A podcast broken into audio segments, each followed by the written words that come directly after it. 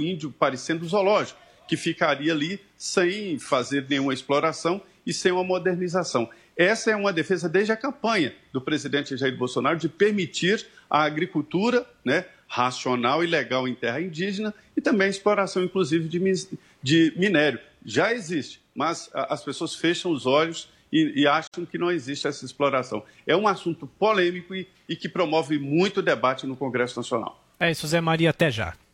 10 horas. Repita. 10 horas em ponto. E termina aqui essa edição do Jornal da Manhã. Ouvinte espectador, mais uma vez, muito obrigado pela sua audiência. E não se esqueça, na sequência, no Jornal da Manhã, segunda edição, todas as informações sobre a CPI, o depoimento do líder do governo na Câmara, deputado Ricardo Barros, e claro, nos flashes durante o Morning Show. E todo o conteúdo da Jovem Pan no Panflix. E nós voltaremos amanhã, Adriana, sexta-feira. Até lá. É isso, Thiago Berracho, valeu por hoje. Até amanhã às 6 da manhã. Obrigado pela companhia de todos. Boa quinta-feira pra gente. Até amanhã. E até amanhã.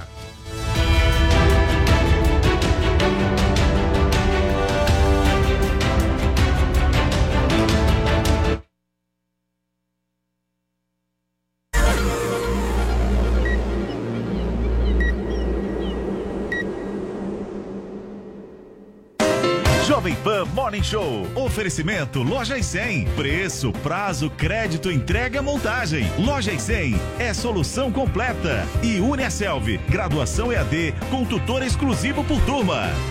Loja 100, preços mais baixos e o melhor atendimento com todo o carinho que a gente merece. Smart TV LG LED 43 polegadas, Full HD e acesso à internet. Nas lojas 100, só 2.590 à vista ou em 10 de 259 por mês sem juros. Aproveite! Smartphone Moto E6S, memória de 64 GB e bateria de longa duração. Nas lojas 100, só 990 à vista ou em 10 de 99 por mês sem juros. Loja 100, ainda bem que tem.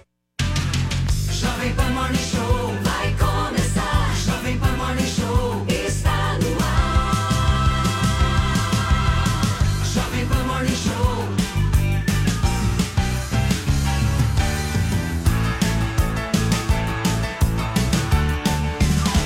Jovem Pan Morning Show.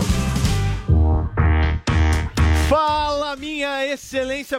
Pelo amor de Deus, não começou Não é o programa, vocês já estão discutindo, ô cacete. Tá. Espera um pouco. Bom dia pra você, meu querido. Bom dia pra você, minha querida. Sejam muito bem-vindos. Nós estamos começando aqui mais um Morning Show, a sua revista eletrônica favorita aqui da Jovem Pan, por uma simples razão. Aqui tem tudo. Tem política, tem entretenimento, tem análise comportamental e tem a sua participação, a participação das nossas excelências, dos nossos ouvintes e nossos espectadores em todo o Brasil até às 11h30 da manhã. Ó, o programa de hoje está imperdível. Eles começaram a discutir aqui antes da gente entrar no ar, mas eu prometo uma coisa para vocês. Aqui tem rédea curta, certo, Paulinha? Veremos, veremos o que vai acontecer hoje e temos convidado, convidado importante, governador do Rio Grande do Sul, Eduardo Leite. Então você pode usar a nossa hashtag para fazer a sua pergunta. Superchat também lá no YouTube. Vamos usar aí para fazer perguntas para o governador. Hashtag Eduardo Leite no Morning. Já estou monitorando aí. Espero trazer a sua participação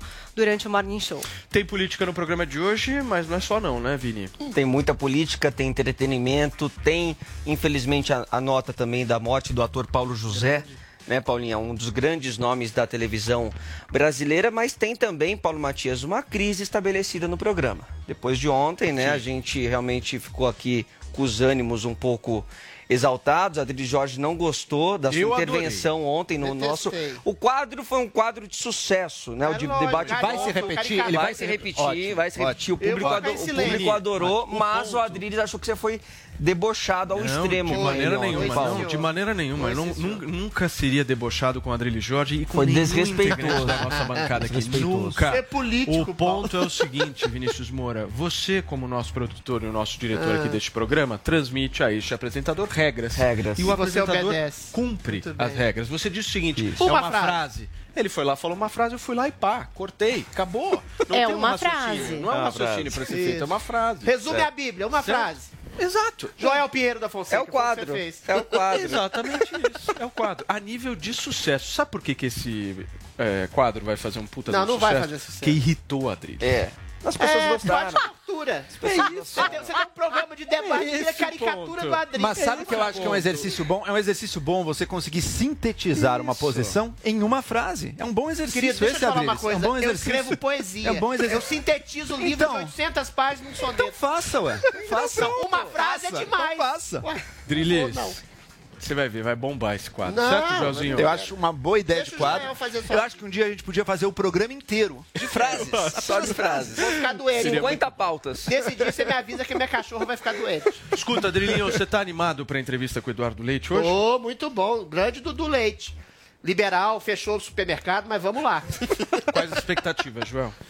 Muito importante essa entrevista. Acho que bom que ele está se dispondo a dialogar, conversar até com quem discorda dele. Vamos ver, né? Um dos nomes aí na corrida. Você discorda Muito dele? bem. Presidenciável hoje no. Morning Show, daqui a pouquinho, gente. Mas antes, olha só, após meses de debates, o plenário da Câmara dos Deputados rejeitou nesta quarta-feira a criação do chamado Distritão, mas aprovou a retomada das coligações partidárias nas eleições para deputados, já em 2022, e vereadores. Vamos ver então os detalhes dessa história toda na reportagem do nosso Fernando Martins. O plenário da Câmara dos Deputados rejeitou ontem o Distritão, que integrava a PEC, proposta de emenda à Constituição que promove uma mini-reforma eleitoral. No entanto, em um acordo foi aprovada a volta das coligações partidárias nas eleições proporcionais, ou seja, para deputados federais, estaduais e vereadores. A votação da PEC veio como surpresa, pois o cronograma previa entrada na pauta somente hoje, quinta-feira. A aprovação se deu em primeiro turno.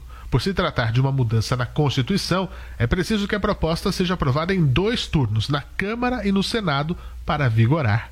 E para valer já nas eleições do ano que vem, a PEC precisa ser promulgada até outubro próximo. O texto base da PEC foi aprovado por 339 votos a 123. O Distritão foi rejeitado, tendo apenas 35 votos favoráveis e 423 contrários. A volta das coligações foi aprovada por 333 votos contra 149. Se fosse aprovado, o Distritão elegeria apenas os candidatos mais votados, sem a proporção das legendas. Isso favoreceria as figuras e não os partidos. O deputado Carlos Aratini, do PT paulista, disse que a pauta é voltada para pensar no futuro do próprio mandato. Querer votar com tanta vontade essa proposta do Distritão só tem um objetivo: a manutenção do próprio mandato, querer implantar um, um sistema eleitoral no Brasil que é restrito, que é exclusivista, que é mais caro, que impede a renovação política. Então o que está em discussão aqui não é o futuro da casa, é o futuro do mandato de alguns deputados. Por outro lado, Bibo Nunes, do PSL Gaúcho, defendeu a medida, dizendo que o Distritão proporcionaria menos gastos nas campanhas. A população quer democracia real. E essa democracia real, ela está representada no distritão. Os mais votados são eleitos. Isso é o correto. Partidos serão praticados? Serão. Temos que mudar. Portanto, vamos renovar a política, o eleitorado que quer democracia, quer de fato eleger os mais votados. Sou totalmente favorável ao distritão para o bem da democracia. Mais votados serão os eleitos. Já a retomada das coligações favorece os partidos nanicos, que se colocam à disposição para negociar apoios. Adriana Ventura, do Novo Paulista, também se posicionou de modo contrário ao retorno das coligações. Caros colegas, eu subo novamente essa tribuna para que para pedir a todos que votemos contra o distritão, que votemos contra o retorno das coligações. Porque o que a gente está fazendo aqui, de uma maneira, no meu ver, vergonhosa, é legislando em causa própria. Isso não é elegante, isso não é bonito e isso é um desvio da nossa função.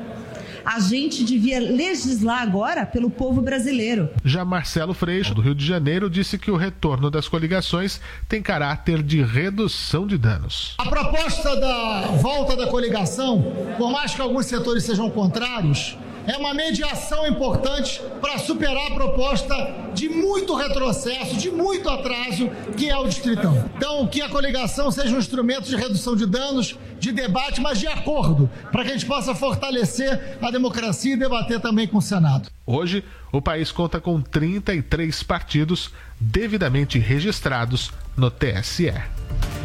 Muito bem, tá aí a reportagem do nosso Fernando Martins explicando o que aconteceu ontem na Câmara dos Deputados. A gente vai repercutir aqui nesse primeiro bloco e tentar fazer com que as pessoas entendam, né, É, gente? Porque é é, um aí. negócio difícil, né?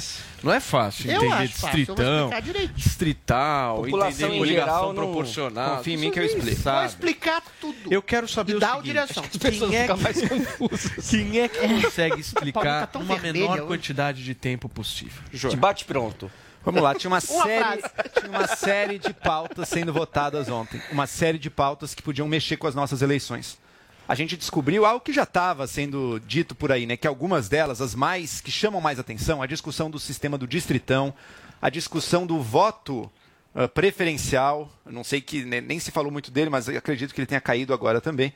Essas discussões eram mais bodes na sala, ou seja, grandes mudanças para o sistema eleitoral. Alguns são contra, outros são a favor, a gente discute, discute, discute, mas no fim se rejeita elas para se passar pequenas mudanças, que no fundo não são nem mudanças. É só retornar à política como ela era feita antes. É o caso, aí sim, essa passou. A volta das coligações proporcionais. O que quer dizer a coligação proporcional?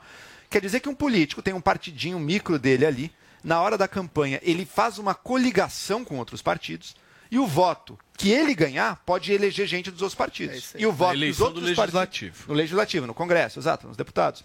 E o voto que os outros levarem pode ajudar a eleger gente dele. Ou seja, é uma, é uma lei, é uma possibilidade que favorece legendas de aluguel, micropartidos sem representatividade nenhuma, que favorece essa negociação de tempo de TV e dinheiro totalmente espúria na campanha e permite e faz com que você, eleitor, não é que você votou num cara e ah, elegeu outro do mesmo partido, pelo menos, alguém meio similar. Não. Às vezes você votou no de um partido e o seu voto elegeu alguém de outro partido, que você nem sabe qual é, porque as coligações são tão grandes, é umas 15 siglas ali, que você não vai nem saber direito em quem que você está votando. Três partidos existem aí. hoje no Exato, Brasil. e as coligações coligação enormes. vai aumentar. Então foi um grande retrocesso o que a É. gente viu ontem. E a gente, é claro, é, é comum isso. O Congresso bota algumas pautas meio bomba, meio pra gente discutir muito forte ali, meio que são chamados bodes na sala, todo mundo fica brigando por aquilo e passa Por o que chama tapete. menos atenção e que significa Agora, um retrocesso real. Vou falar uma coisa pra vocês. Eu acho a coligação proporcional muito pior que o distritão. Por quê? Muito pior que o distritão. Porque a coligação proporcional ela é bem mais difícil de compreensão das pessoas. É. Ninguém entende absolutamente É nada. zona. Ninguém entende. Aquela conta matemática que faz de juntar os votos de um. Tem cinco partidos numa mesma chapa para eleger é deputados que racha o federais, voto, deputados né? estaduais. Ninguém entendeu nada. O distritão, pelo menos, É ao meu ver, era mais Você simples, vota no mais votado. Quem ganha é o mais votado. Agora não vai ser assim. Mas qual que é a sua avaliação, Adrilhês? Não, primeiro explicar pro, pro espectador aqui direitinho. O Distritão, como o Paulo falou, é exatamente a coisa boa dessa micro-reforma foi negada, a coisa ruim foi alimentada. Ou seja, o Distritão é você votar naquele que é mais votado, que é eleito. Simples assim. Muitos dizem, ah, vai acabar a representação parlamentar, partidária, os partidos saírem enfraquecidos. Ótimo. Privilegiar quem já tem mandato. O pior, sim, você tem essa questão. Privilegia quem tem mais mandato e quem tem mais dinheiro, quem tem mais visibilidade. Isso. Esse- essa é a parte eventualmente negativa. Mas a parte boa é que acaba um pouco o caciquismo, porque você vota num, como é a, a votação hoje, e elege uns, uns 15. Você vota num tiririca e vota nos 15 picaretas que você nunca ouviu falar, que ficam lá dando sopa no Congresso. Ou seja, uma falta de representatividade absoluta. Claro, o melhor seria o tal distrital misto, que você divide metade dos eleitos com alguns tipos de representantes de suas regiões, suas cidades, que você vê no seu bairro, na sua cidade, e metade os mais votados no estado todo. E aí as questões que tem mais votado. Ou seja, esse tiri- tipo seria o mais representativo. Agora, as coligações, como bem disse você, como diz o Joel, é uma porcaria. Você cria um tanto de partido nanico em volta de um partido maior, como o PSDB, o PT, o PSL, e aí você cria mais possibilidade de alargar o sistema, ah, de, de criar mais partidos ainda num país que é ingovernável. Por quê? Você tem 33 partidos você tem que fatiar o seu governo. O problema do Brasil é principalmente a necessidade urgente, eu reitero aqui, de uma reforma política ampla. Sabe por quê? A Constituição de 88 deu exatamente aso à possibilidade de um governo parlamentarista, que se contrapunha às, às ditaduras né, dos anos 60, 70 e 80. Só que, pelo plebiscito, o presidencialismo ganhou. Aí ficou uma coisa Frankenstein. O presidente tem menos poder que o Congresso. O Congresso tem 33 partidos, sempre teve dezenas de partidos. Eventualmente, o, partido tem- o presidente tem que lotear seu governo. O juizado, o Supremo, tem mais poder que o presidente. Então, o que você deveria fazer? Uma ampla reforma política deveria ser fazer uma coisa única só: cláusula de barreira. Limitar a, quantidade de partidos políticos pelas suas eleições. Ou seja, diminuir de 40 para 5 ou 6 para você É, saber quem seria são bom, os partidos mais representativos. Quem proibiu isso? Supremo Tribunal Federal. Peraí, peraí, peraí, que- peraí, o não, não, peraí, peraí. que- A gente, peraí, Adriano, agora não, não, a cláusula de barreiras está em funcionamento e ela foi agora Não, ela foi prejudicada por essa regra. Era 5% de Era, ela foi, eleitoral. peraí, Adriano, ela foi, é um ela foi, ela foi prejudicada Não, por é essa. 10, hoje é 10. Exato. Cláusula de Ela foi é 10. prejudicada, ela foi 10% de, de, de- ela vai, ela é progressiva, que ela é progressiva. A cláusula de barreira foi prejudicada pela essa volta das coligações, porque o voto na coligação ele ajuda o partido a passar pela cláusula de barreira, então ela foi muito prejudicada, É, mas ela está em operação desde 2018 e ela é progressiva. Pois é, João. Por Ou que seja, que era pro progressivo? Brasil- Por que não podia ser 5%? Porque é justamente para se adaptarem às estruturas, Ah, Adriles. Tudo tem que bem. adaptar nada, O- o estrutura já tá carcomida esse é o problema. Esse é o problema. Esse, esse tipo de mentalidade é tudo ou nada agora. Então você vai ter o nada e vai ter o retrocesso.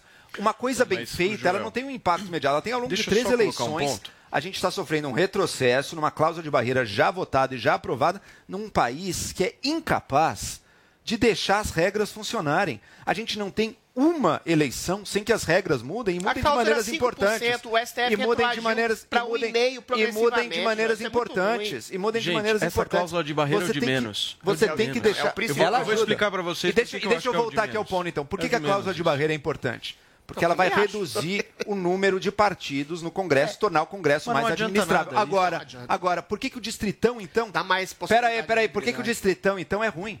Porque o distritão, ao enfraquecer muito o partido, ele vai piorar a situação no Congresso. O distritão vai ter 513 estrelas, Joel. reis de voto ali em cima, Deixa- deixa negociando saber. cada um Deixa eu só- individualmente. deixa eu só fazer uma- um presidente ponto. da República Joel, vai ficar um ainda minuto. pior se o distritão Só um minuto. passasse. Deixa eu só fazer não uma coisa conseguir vocês. Joel Já não passou, Joel. já não O- passou. O Joel, o Joel tá colocando o Distritão como o pior Também ponto não acho, possível. não. Não, não acho o pior possível. Deixa, deixa eu só falei que explicar. tem estrela sem Peraí, voto. peraí, peraí, turma. Só um minuto, deixa eu só tentar explicar para as pessoas. Falei que ele é ruim. Peraí, Joel, É deixa, deixa eu tentar explicar para as pessoas. Imagina uma chapa que vai concorrer a deputado federal ou estadual que tenha 70 candidatos, certo? Vai lá, a chapa tem 70 candidatos. Hoje, sem a coligação proporcional, o que acontece? Cada um dos partidos precisa montar a sua chapa. Isso, então, o exato. partido do Adriles tem que ter 70, o partido do Joel tem que ter 70, o partido do Vini tem que ter 70, ou, enfim, uma quantidade menor, mas Sim. não dá para estar junto na mesma chapa. Uhum. Com a coligação proporcional, o que, que acontece? Os partidos podem se unir dentro de uma mesma chapa para disputar Exato. o cargo de deputado estadual ou deputado federal, certo? Se você tem uma chapa de 70 candidatos e você tem um partido que tenha os seus 65 candidatos e mais dois partidos, um que coloque mais três candidatos e outro que coloque mais dois candidatos nessa chapa, o que está acontecendo? Esses cinco candidatos desses dois partidos diferentes vão se eleger com os É votos falei, da exato, chapa exato, dos exato, seus 60 exato. e É um caos, candidatos. e ninguém Ou seja, entende isso. E ninguém entende. Ou seja, a pessoa ela não consegue já- entender que ela está votando. seu. Ela está votando. É, exatamente. Eu tenho certeza que você que está nos acompanhando não entendeu nada do que eu falei, porque é exatamente É assim zona. que funciona. É A cláusula Ou de barreira de Você você está não votando sabe num nem cara e não sabe qual o seu tá votando. voto vai contribuir para eleger o outro cara. Ou Exato. seja, uma zona completa. Agora, a Essa- pergunta que essa- eu faço é: por que, que um Congresso fisiológico, caciquista, extremamente partidário, que quer eleger deputados que não têm visibilidade alguma, que são cooptados pelos caciques, vão querer mudar uma estrutura partidária carcomida pelo atraso, mas que beneficia a eles próprios, uma vez que a própria população não está entendendo nada dessa reforma política? Ou seja, é uma situação, é uma sinuca de bico que o Brasil está absolutamente impossível de se Agora, lidar. ficou a lição, porque o né? povo ficou alijado do processo político da qual ele não participa. Por isso a que não meu ser sonho é como- a morar não ser na como Suécia. Mas, mas ficou a lição, né, gente? Ficou a lição. Live, passeata, motociata, tanque, não aprovaram o mísero voto impresso. Congresso sem live, sem motociata, sem tanque, sem nada.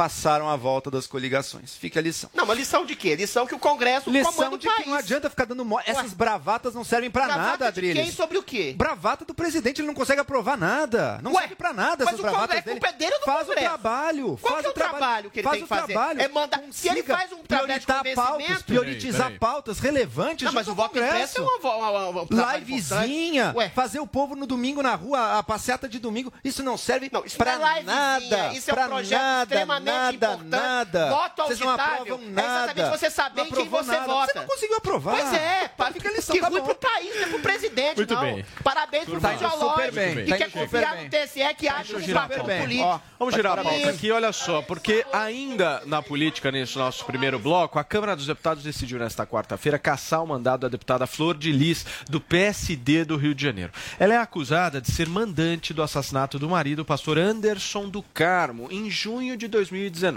Paulinha, eu quero saber o seguinte: quem foi que votou contra a cassação da Flor de é Lis? maravilhoso. Por favor, conta pra gente. É, Teve a gente isso, né? Teve sete votos Sete. contra Sete. e 12 abstenções. Tá. O Aécio tava lá? Isentões. Mas vamos lá. É, porque, então, Paulinha, atualmente. só um minuto. Claro. Acabei de receber a informação da nossa Andressa que o Zé Maria tá aí? Opa! É sério mesmo? Tá o Zé Maria gente. tá, tá no Morning Ele Show? não vai configurar Peraí. abstenção hoje nesse Só um programa. minuto, então deixa eu só dar um Sem bom dia aqui pro abstenção. nosso Zé Maria Trindade, diretamente de Brasília aqui. Zé, tudo bem? Como é que estão as coisas por aí? Você achou que você Ricardo não ia querer estar tá com a gente CPI hoje, agora. Zé? É, a gente imaginou, Zé, que você, enfim, hoje estava com a agenda ocupada, não queria Eu- muito eu- morning show, mas você é muito Vai parceiro. fazer o bate-pronto conosco.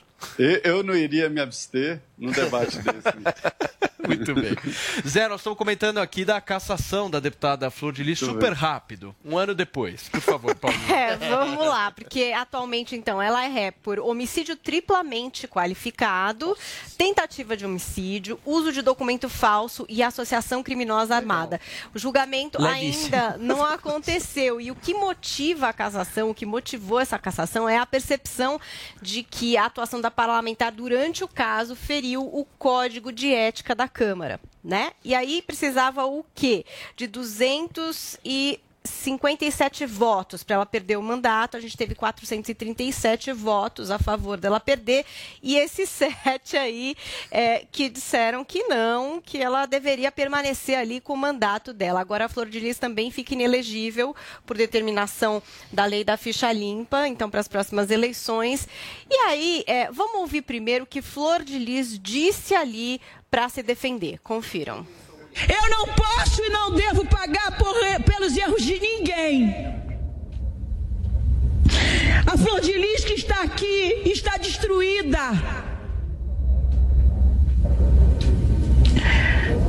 Eu não tinha condições para estar aqui, mas eu vim. Por respeito a esta casa.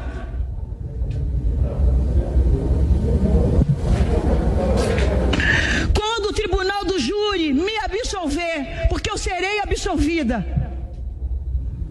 Quando o tribunal do júri me absolver, vocês irão colocar a cabeça no travesseiro e vão se arrepender por ter condenado alguém que ainda não fui julgada. Então, aí ela colocou esse ponto até que eu tinha trazido para vocês, mas a cassação não é em relação ao julgamento, mas à condução dela durante todo esse processo. Bom, foram sete que acharam que ela não deveria perder o mandato, nenhum é do partido dela, que é o PSD, mas dois foram eleitos pelo Rio de Janeiro, mesmo estado de Flor de Lis. Então vamos aos nomes aí que o Paulo pediu essa lista. A gente tem a lista para trazer para vocês, né? O Carlos Gaguinho, do DEM do Tocantins, Dimas Fabiano, de Minas Gerais, do PP, Fausto Pinato, aqui de São Paulo, do PP, Glauber Braga, do PSOL do Rio de Janeiro, Jorge Braz, do Republicanos do Rio de Janeiro, Leda Sadala, do Avante, e também Maria Rosas, do Republicanos aqui de São Paulo. O Glauber Braga, inclusive, é, achou interessante fazer uma thread no Twitter para explicar o voto dele. Então vamos ver o que é que ele falou. Flor de Lis matou? Não sei. O júri vai avaliar. Sabia da controvérsia, mas achei que seria incoerência minha caçar mandato antes de julgamento e dizer que defende agenda antipunitivista. Houve proposta de votar antes a suspensão do mandato até o julgamento. Lira não aceitou. O argumento que será utilizado é que, nesse caso, a avaliação era sobre quebra de decoro. Não vi os elementos comprovados. A dúvida já é motivo para não votar sim. E a consequência prática é que deverá sair um pedido de preventiva e o destino será o cárcere antes do julgamento. Poderia votar sim? Poderia. Politicamente é o que geraria menos desgaste? Com certeza. Eu me sentiria bem? Não. Me sentiria covarde por estar caminhando contra as minhas convicções. Nem no dia do advogado, nem em nenhum outro dia é o exemplo que quero dar para o meu filho. Por último, não era disputa contra a extrema-direita, já que ela foi abandonada por todos. Disputa no campo dos inimigos de classe? Na minha avaliação, não foi o caso. E é isso. Sou esse pacote completo mesmo e não vou me apresentar pela metade. Então também tem essa questão. A Flor de Lis não poderia ser presa, né, por causa da imunidade parlamentar. E agora, com a cassação, ela realmente está aí com um pedido dos advogados da família do pastor Anderson do Carmo para que ela seja presa imediatamente. Ela está com tornozeleira eletrônica. O advogado diz que ela está à disposição da justiça. Ela compareceu a todas as audiências e que não haveria necessidade dessa prisão. Então esse também é um outro ponto que agora transcorre desse caso aí das acusações no processo em que ela é ré. Muito bem, Paulinha. Vamos para Brasília então conversar com o nosso Zé Maria Trindade. Ô Zé, esse caso me chamou bastante atenção porque, para mim, pelo menos, ele traduz um pouco o que é o ritmo Brasil, né? O ritmo Brasil ele funciona de dois jeitos diferentes.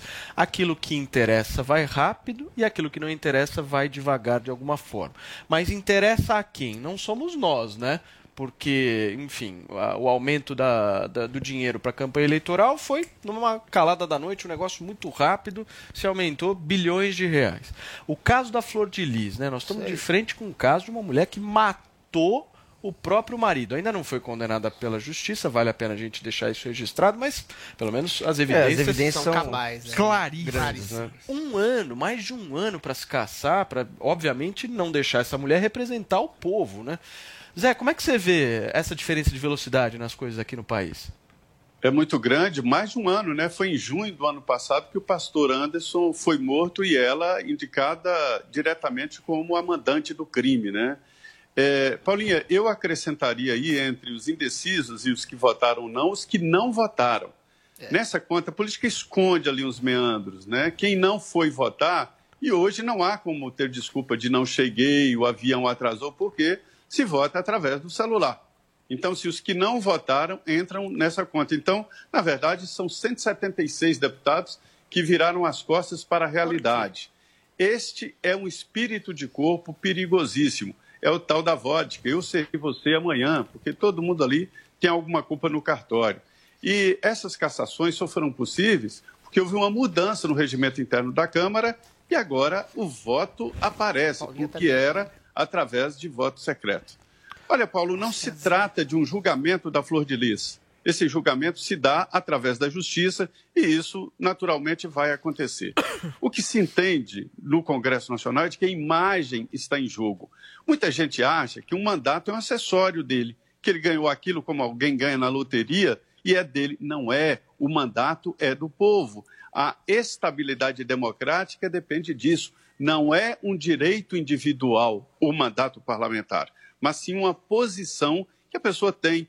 Então, assim, o que o, o- o- nesses casos aí, eh, não houve julgamento da Flor de Lis. Que pouco importa a Flor de Lis ou cada um dos deputados. O que importa é a democracia, o que importa é o país, o que importa é o Congresso Nacional que fala pelo povo. E pessoas sob julgamento, ou pessoas que pareçam ser desprezíveis ou que atentam contra a imagem do Congresso Nacional, independente do que façam, têm que ser retirados do Congresso Nacional a bem do Congresso, a bem da coletividade. Um mandato parlamentar, repito, não é um direito individual do deputado, mas uma, eh, vamos dizer, uma posição, ou seja, uma condição. Foi isso que, que o, o- o Congresso julgou e que demorou demais. O, o Daniel Silveira foi julgado na frente da Flor de Lis, gente. É eu ia falar. Deixa eu pegar um gancho. Isso Paulo. é um ponto importante. Fala, Adriles. Olha, o Zé, a última fala do Zé era exatamente o começo do meu do, do- do comentário que eu tinha preparado. Porque no Brasil, como o Paulo Matias também bem disse, as coisas acontecem no tempo subjetivo dos interesses de algum. Você estabelecer um crime de opinião contra o Supremo Tribunal Federal, por exemplo, você tem prisão imediata. Imediata, sem julgamento, sem processo, sem nada. Você, como deputado, como jornalista, como cidadão, se encasquetarem que você feriu a honra e a vaidade dos Supremos Togados, ou de alguma pessoa, eminência parda do Congresso ou do governo, você vai preso imediatamente. Uma pessoa com provas quase que cabais de ter assassinado seu marido com a ajuda de filhos, eventualmente fica um ano à mercê da justiça no- na Câmara com espírito de corpo. Espírito de corpo esse que não funcionou, por, por exemplo, o Daniel Silveira, que jogaram ele na masmorra, porque esse espírito de corpo se alia em relação aos, aos conluios do STF, que tem, que tem rabo preso, com, com processos e coisas do tipo. Ou seja, no mais, eu queria salientar uma coisa que também é muito perversa, que é o identitarismo provocado pelo advogado da Flor de Lis. Quais foram os argumentos de defesa? Jamila Ele dizendo- Ribeiro. É, ele dizendo assim: eu sou advogado, eu sou heterossexual, eu sou branco. A minha cliente é negra, a minha cliente é mulher, ela foi ativista social. Vocês percebam, quando eu falo mal do identitarismo, não é quebrar qualquer tipo de estrutura de que tenha realmente preconceito contra negros, mulheres, gays, etc. Mas como esse tipo de coisa é usada em qualquer circunstância, até para defender uma assassina. Assassina essa que, ao longo da sua psicopatologia, claro, todo psicopata perverso, inteligente, entra pelos meandros de um ativismo social, vira deputado, ativista social, pastor, médico, enfermeiro, porque essa couraça social lhe dá um escudo contra qualquer tipo de crítica. E agora ser negro, ser mulher, ser gay, em que pese essas pessoas terem sofrido realmente preconceito histórico, vira também um tipo de escudo. Esse é o perigo do identitarismo. Na fala da Djamila Ribeiro, você não pode odiar negros, mas pode odiar criminosos. Ou seja, tem o preconceito também contra criminosos. Ou seja, é de uma hipocrisia perversa, psicopatológica, que não é só dela, da pessoa que se coloca no lugar de vítima para poder massacrar os outros. No caso da, da, da nossa querida Flor de Lis, de matar os outros. Muito bem. Joel É. Pinheiro da Fonseca, o Zé Maria Trindade trouxe um ponto aqui, estava fazendo algumas contas aqui. Ela foi caçada por 437 votos a 7, né? E nós tivemos ainda 12 abstenções, e Abstenções. 456 presentes na sessão. O Zé tocou num ponto interessante, né? São 513 deputados. Tem aí mais de 50, 60 deputados que simplesmente não falaram absolutamente nada. Por quê? É, talvez porque, como já era uma votação de resultado certo, eles disseram, ah, vou fazer outra coisa, ou então, por algum motivo, não quiseram participar daquilo. O fato é, deixa eu até trazer uma coisa aqui, a gente trouxe a fala aí do deputado Glauber, que eu inclusive discordo, acho que ela tinha que ser caçada, acho que não é inadmissível continuar depois de tudo que aconteceu e do, e do que ela representa e da- de como as ações dela refletiram para o Congresso Nacional, é impossível ela continuar com o mandato, mas eu acho muito mais digno um deputado que, discordando da maioria, dá seu voto e justifica com razões, do que alguém que só não aparece. A gente fica sem saber. É. O que não aparece é o pior. É, É isso o aí. pior, porque você não fica nem sabe o que, que aconteceu. Por que, que você é contra ou não é, ou não achou Ele importante. tá lá pra isso, né? Porque ele tá ali para isso. Ele votou contra um voto que ele sabe que vai pegar muito mal para ele, como já está pegando, mas ele deu ali os motivos dele e falou: olha, votei por isso. Então acho essa postura muito mais digna do que simplesmente não comparecer ou estar lá e não votar, se abster de votar. Muito bem. Ah, um ponto, Adriles, um ponto. Deixa eu já que eu falei rapidinho aqui. Você precisa distinguir uma coisa, Adriles. Primeiro, é o que, que a Jamila Ribeiro fala. E segundo, o que, que o advogado diz que ela falou. Né? Você não dá para atribuir a Jamila Ribeiro o discurso do advogado. Ele está usando, as pessoas usam Qual as foi a coisas. deturpação? As pessoas usam Jesus. As Qual pessoas foi a usam- deturpação? Não, não sei. Eu sei que não dá para atribuir a ela. Sempre que alguém usa um autor, você tem que saber se aquela referência ao autor está correta. Não é porque alguém diz, está na Bíblia. Será que está na Bíblia? Você tem que ir lá ver mesmo. Você não, Não, pode dizer. a citação não é só dele. porque alguém disse, ele nem citou ela diretamente, ele falou nela, exato. Então não dá para É uma inspiração pra ele. Uma inspiração. E outra, A gente vê aí como esse discurso identitarista, sim, ele se Você presta acha que não a- existe um- calma, calma, uma defesa contra preconceitos, Calma. contra criminosos dentro Calma. da esquerda, que Eu sei- eventualmente são vítimas sociais? Eu posso te dizer Isso o que, é só está. é a na militância racial. Está na militância racial a, a seguinte ideia. A ideia de que o, o estereótipo de bandido no Brasil inclui um elemento racial e que isso acaba tendo consequências práticas nas forças Então de deixa eu segurança. te contestar Essa é uma coisa. Agora, mas deixa eu voltar no ponto. Sim. Ah. O discurso identitário ele se presta a abusos e absurdos, como é o caso dessa defesa que esse Exatamente. advogado fez. Agora, a gente tem que ver uma coisa também. Qual é a força social desse discurso neste momento? Ele é o grande problema social do país? Olha, esse advogado com Tá, esse discurso transforma. teve mais de 400 votos contra É. e só 7 a favor. Então não é que esse discurso está Mas ali dominando tava a Câmara óbvio, né, também, né? Ali tava não óbvio. é que esse uma- discurso uma menina- está tomando conta Não, peraí, do país. calma lá, né? calma lá, não é calma assim. lá. Também não é Você assim. tem uma pessoa que foi acusada com provas taxativas e quase cabais de assassinato. Ali era uma coisa evidente. Agora, quando a coisa não é evidente, aí a coisa se coloca como preconceito contra negros, contra mulheres, e aí a questão identitária, vou te dar um exemplo pessoal. Eu acabei de ser assaltado. Eu fui assaltado três vezes na vida. As três vezes na vida, eu fui assaltado por quem? Por negros. Isso não quer dizer que eu estou estabelecendo um tipo de racismo, eu estou afirmando um fato. Eventualmente, é claro que com a pós-escravidão, a questão da marginalidade da população negra, ela incute muito mais a possibilidade de crime. Então, não é necessariamente você estabelecer um princípio de racismo étnico, sim, pura e simplesmente, quando você diz que existe uma boa parte da, da criminalidade, sobretudo de, de, de- de- baixa renda, que é negra. É, infelizmente, o retrato de uma realidade social. Agora, você colocar isso como um fator de racismo estrutural, para além do que os seus olhos percebem, é que é o problema Turma, social. Você pode qual é o problema? dentro dessa esquerda fechar. Sabe qual é identitária. o problema? Entendeu? Adriles, o discurso identitário se presta assim, a abusos e absurdos, não tem a menor dúvida. Muitos. O problema é que ele é que é domina uma parte da sociedade. O grosso da sociedade tem uma outra ideologia dominante que não tem discurso. O racismo no Brasil, ele se perpetua sem discurso que o defenda, mas ele é muito mais forte, inclusive, do que os abusos e Mas absurdos forte identitários. aonde, Joel? Outro Peraí. dia, você falou, de, você falou de um aonde? assalto. Joel. Outro dia, Aonde um é senhor, forte? outro dia um senhor no mercado foi obrigado a... três, Deixa eu falar, deixa eu mostrar. é Vou te mostrar. A tirar vou te a mostrar. roupa. Semana passada, um Foi. senhor no mercado foi obrigado a tirar a roupa. Mas foi porque ele era negro? Foi, ele era negro. Mas foi porque é ele era sempre negro? o negro, cara. É sempre o negro. Foi porque ele era É negro ou porque ele era pobre? É sempre o A negro, maioria da população pobre brasileira é, é, é negra. mera coincidência, É um gente. preconceito mera contra a pobreza ou contra é a mera negritude? coincidência. Desculpa, Gente, Adriles. nós vamos Existe. girar a pauta aqui no Existe. nosso Morning Show. Olha só, a CPI da Covid-19 decidiu nesta quarta-feira que vai sugerir o indiciamento do presidente Jair Bolsonaro pelos crimes de curandeirismo, charlatanismo, de epidemia e de publicidade enganosa. Correto. Vini, o que motivou essa decisão da comissão?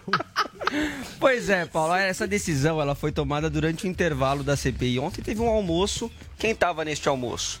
Omar Aziz, presidente da CPI, o Randolfo Rodrigues, que é o vice-presidente, e também o Renan Calheiros, que é o relator. E foi durante né, este intervalo da CPI que estava ouvindo o Jailton Batista, eh, Paulo Matias, que é diretor superintendente da Vital Médica. O que é a Vital Médica? É a empresa que produz a tal da ivermectina. E ele, durante o depoimento, disse que as vendas do medicamento saltaram, Paulo Matias, olha só, 600% durante a pandemia. E eles também tiveram um faturamento que passou de 15 milhões em 2019 para 470 milhões em 2020. E também admitiu que a empresa financiou um manifesto que defende o tal do chamado tratamento precoce, o kit Covid, mas ele negou que fosse um manifesto exclusivamente favorável à ivermectina, porque continha ali também outros medicamentos. Mas depois desse, demo- desse depoimento do Jailton Batista, o relator, né, o senador Renan Calheiros, concluiu que esse depoimento reforça a tese de que o presidente Jair Bolsonaro, por propagandear a ivermectina em diversos vídeos que ele apresentou na CPI, é, e cometeu diversos crimes. Vamos ver. Então isso deverá configurar curandeirismo, é, crimes, crimes de endemia, charlatanismo, né, medicina ilegal, homicídio. Então a perspectiva, é, o relatório só sairá ao final dos nossos trabalhos, é que o relatório contém tudo isso. Tá aí, Paulo. E se o presidente Muito for bem. condenado em todos, Faltou esses, pedofilismo. todos esses crimes, ele pode Vini, pegar até 18 anos de Quanto prisão. que a empresa lucrou, que você falou? É, A empresa passou de uns é, de, de para 470 milhões em 2020 e teve um salto também de vendas de 600%. Então, mas é porque A o Pfizer presidente da lucrou 30 República, de alguma forma, propagou Contra- isso. contribuiu, Mas é, é, o que contribuiu. eu, eu ia, eu ia botar justamente isso. A Pfizer vai Pfizer 30 faturar bilhões, 33 ué, e daí? bilhões de dólares. What? Eu acho que essa é Uma uma discussão. previne, a outra é charlatanismo. Não, não, Não mas- é. Mas é uma É. discussão. A ivermectina Joel. ainda tá em fase de Joel, estudo. Pelo contrário, agora de não. ser discussão derrubada que também. obviamente vai gerar o lucro. Então, mas o Claro que próprio Jailton ontem admitiu que a empresa que, que é responsável pelo medicamento nos Estados Unidos afirmou que a ivermectina é ineficaz contra a Covid-19. vamos lá. Então, por a isso empresa que eles... pode ser inocente. Se ela não fez nada e só vendeu, isso ela é, É, eu, inocente. eu não tô. Eu tô Mas se ela promoveu, ponto é em relação mas se ela empresa. A promoveu, empresa vai lucrar, é, óbvio. Ela é. está sendo discutido Não, na perfeito, sociedade perfeito. ivermectina. vai Pro- o- lucrar a discussão é sobre o financiamento, né? Financiamento de, de, de publicidade em torno do medicamento. Deixa eu falar com o nosso So Zé what? Maria Trindade. Zé, como é que você está vendo essa CPI da Covid-19? Como é que você vê essa continuidade aí nesse segundo semestre? E nesse momento tem o depoimento do Ricardo Barros, né? É. Olha, e, e tem uma novidade. Hoje o presidente Jair Bolsonaro, na porta do palácio, colocou aquele cocar indígena e pode ser acusado de pagelança também, né? Porque isso ficou muito claro hoje, ele com esse cocar. É, a CPI, Paulo, foi sequestrada. Ela está presa em cativeiro à espera de decisão do Renan Calheiros, Omar Aziz e o Randolfo Rodrigues. Eles é que decidem. Eu nunca vi nada parecido no Congresso Nacional, nem a favor, nem contra. Existe luta política em CPI? Existe, mas essa luta é velada e às vezes muda com o decorrer das investigações. Essa não, ela foi sequestrada por sete senadores, tendo esses três como líderes. Eles decidem o que fazer e os outros não podem fazer absolutamente nada. Eu entendo que os senadores de boa vontade e de bons princípios deviam simplesmente abandonar a CPI, porque a permanência deles lá na tentativa de defender a realidade dão legitimidade a esse grupo que sequestrou a CPI e está exigindo resgate de sei lá o quê. Hoje, por exemplo, o presidente Jair Bolsonaro, em entrevista à Jovem Pan de Maringá, disse pela primeira vez sobre Ricardo Barros, né? Falou que na conversa com Luiz Miranda, de não falou que era coisa do Ricardo Barros e que ficou calado, ou seja, é aquela coisa, o presidente da República não pode também ficar comentando tudo, não. É, e houve ameaça de gravação, o que é muito grave, né, nessa conversa do Luiz Miranda, deputado Luiz Miranda, com o presidente Jair Bolsonaro. Então a CPI está sequestrada, formou um palanque político e ninguém sabe exatamente qual é o resgate que está cobrando para liberar senadores. Ela está, portanto, sequestrada, esta CPI da pandemia. Muito bem, Zé. Deixa eu agradecer a sua participação aqui no nosso Morning Show mais uma vez nesta quinta-feira. Um abração para você. Amanhã, sexta-feira, estaremos aqui firmes e fortes. Valeu. Muito bem, obrigado. Tchau, Zé. Obrigado. Gente, são 10 horas e 41 minutos. Agora sim. A verdade pode doer. E ela virá na sua cara. Bolsonaro, meu marido, ele só escuta o Ney Mato Grosso. Isso não é coisa do passado? Não, isso é coisa de passivo! Mitadas do Bolsonaro. Manda a sua pergunta. Eu vim da Bahia, vim direto da Bahia pra cá. E muita gente lá queria te conhecer. E você não sabe quem perguntou por você. Quem? Noé. Que não é? Noé da sua conta. Baixe agora na App Store no Google Play, no celular ou tablet. Panflix, a TV da Jovem Pan de graça na internet.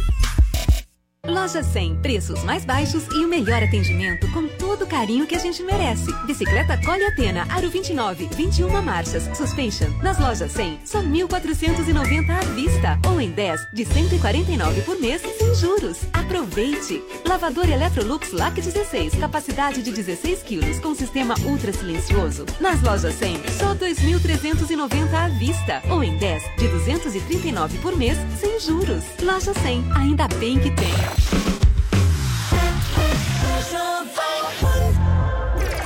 Chegou, tá no ar, vai começar, pode ter certeza. Chuchu Beleza. Chuchu Beleza, oferecimento Anhanguera. Preparamos o seu retorno seguro para sala de aula. Quer começar a transformar a sua vida agora? Então vem para Anhanguera. Sua transferência pode ser feita para aulas presenciais ou à distância. São mais de 200 opções de cursos para você deixar sua marca no mundo. Tudo que você mais queria estudar virou facul. E ainda conte com um canal de empregos que te conecta ao mercado de trabalho. Essa é a hora. Faça sua transferência em anhanguera.com para você poder.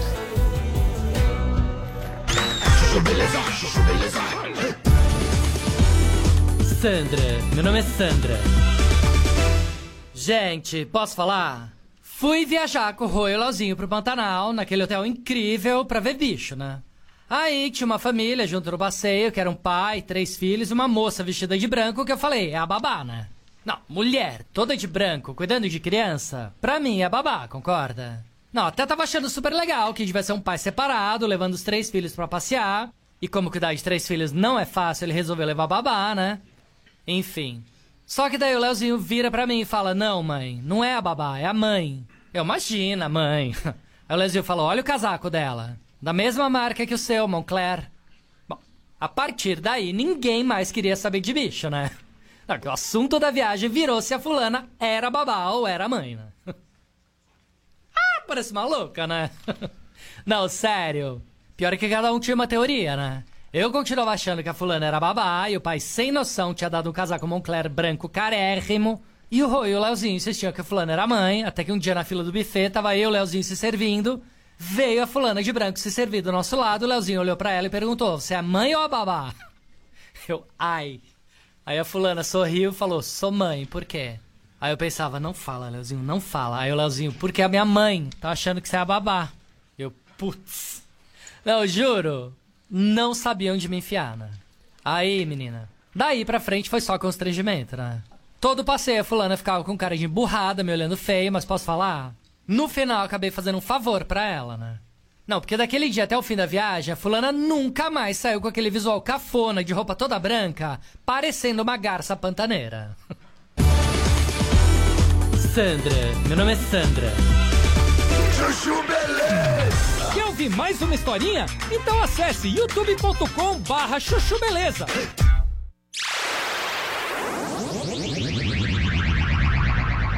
Volta aqui para todo o Brasil com o nosso Morning Show. São 10 horas e 45 minutos. E olha, gente, um dos maiores nomes da teledramaturgia brasileira, o ator Paulo José, infelizmente nos 1987, deixou nesta assim. quarta-feira aos 84 anos de idade em decorrência de uma pneumonia. Paulinha, ele foi um dos grandes nomes, né, do mundo da arte. Sim, teatro, cinema, televisão, muitos e muitos anos de carreira. Ele estava internado há 20 dias, né? Faleceu em decorrência de uma pneumonia. Paulo José, que há mais de 20 anos também sofria de mal de Parkinson e até ajudou bastante a esclarecer sobre essa doença, falando sobre ela, né?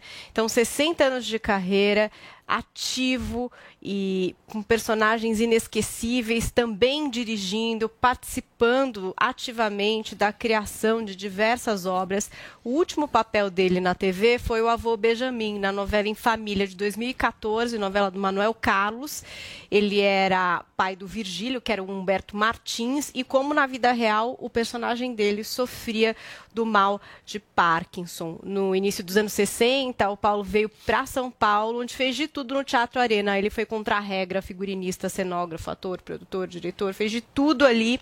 Nos anos 70, lutou pela regulamentação da profissão é, e é, é um cara muito lembrado também pelo que fez no cinema. Então, se no palco ele estreou em 61 na peça Testamento de um Cangaceiro, no cinema em 65, ele já participava de um filme do Joaquim Pedro de Andrade, O Padre e a Moça, que depois o colocaria em Macunaíma, né? A importante peça aí do cinema novo. E, enfim, até recentemente a gente tem um documentário, a gente está assistindo, estava assistindo a imagens desse documentário, Todos os Paulos do Mundo, documentário que prestou homenagem ao ofício dele eh, e que fala ali também sobre essa questão do cinema. Eu peguei um trechinho do que disse o Paulo José a respeito da importância do cinema nesse documentário. Vamos conferir.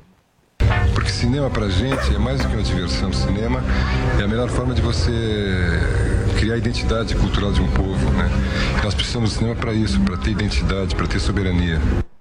Ele ficou na Globo durante mais de 40 anos, desde 1969. A primeira novela dele foi Véu de Noiva, da Janete Claire, em 69 mesmo.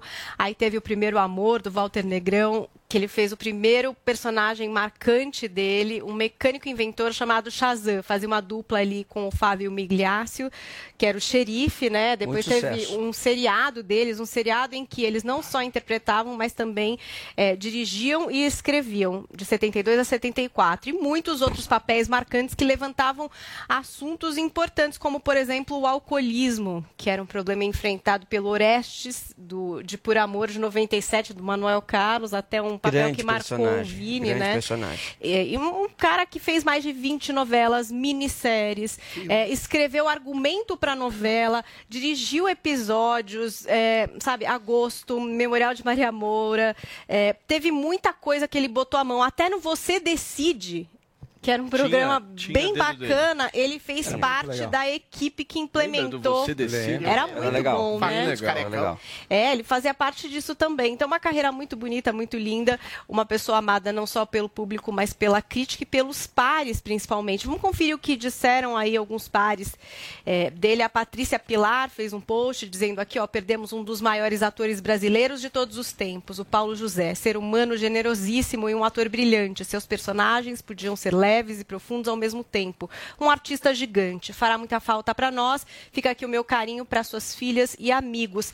E aí a gente tem a, a figura do Celton Mello, né? Que até na segunda-feira estreou na novela Nos Tempos do Imperador e fez um post na segunda mesmo, dedicando esse trabalho já ao Paulo José, de quem ele é muito foi com quem ele já trabalhou, inclusive no filme que ele dirige, Bela foto, hein? O Palhaço. E ele disse assim, ó, esse trabalho é dedicado ao meu maior mestre, Paulo José. O ator que me mostrou a maneira de imprimir o máximo com o mínimo de recursos. Ele me abriu portais. Meu amor por ele é gigante. Paulo, eu faço meu trabalho pensando sempre como você faria. Te amo. PS, a beleza salvará o mundo. E agora, na data do falecimento, o Celton também publicou inúmeras fotos aí de bastidores desse filme dele, do palhaço, em que eh, a gente tem o Paulo José fazendo um palhaço, né? Que a Globo reprisou ontem, inclusive, como homenagem. Então, e aí ele escreveu um texto super legal, vou ler aqui para vocês enquanto vocês acompanham as imagens publicadas pelo Celton Mello. Ele disse assim: Paulo José, mestre das coisas visíveis e invisíveis. Você não andava, você voava. E continuará voando através da sua arte.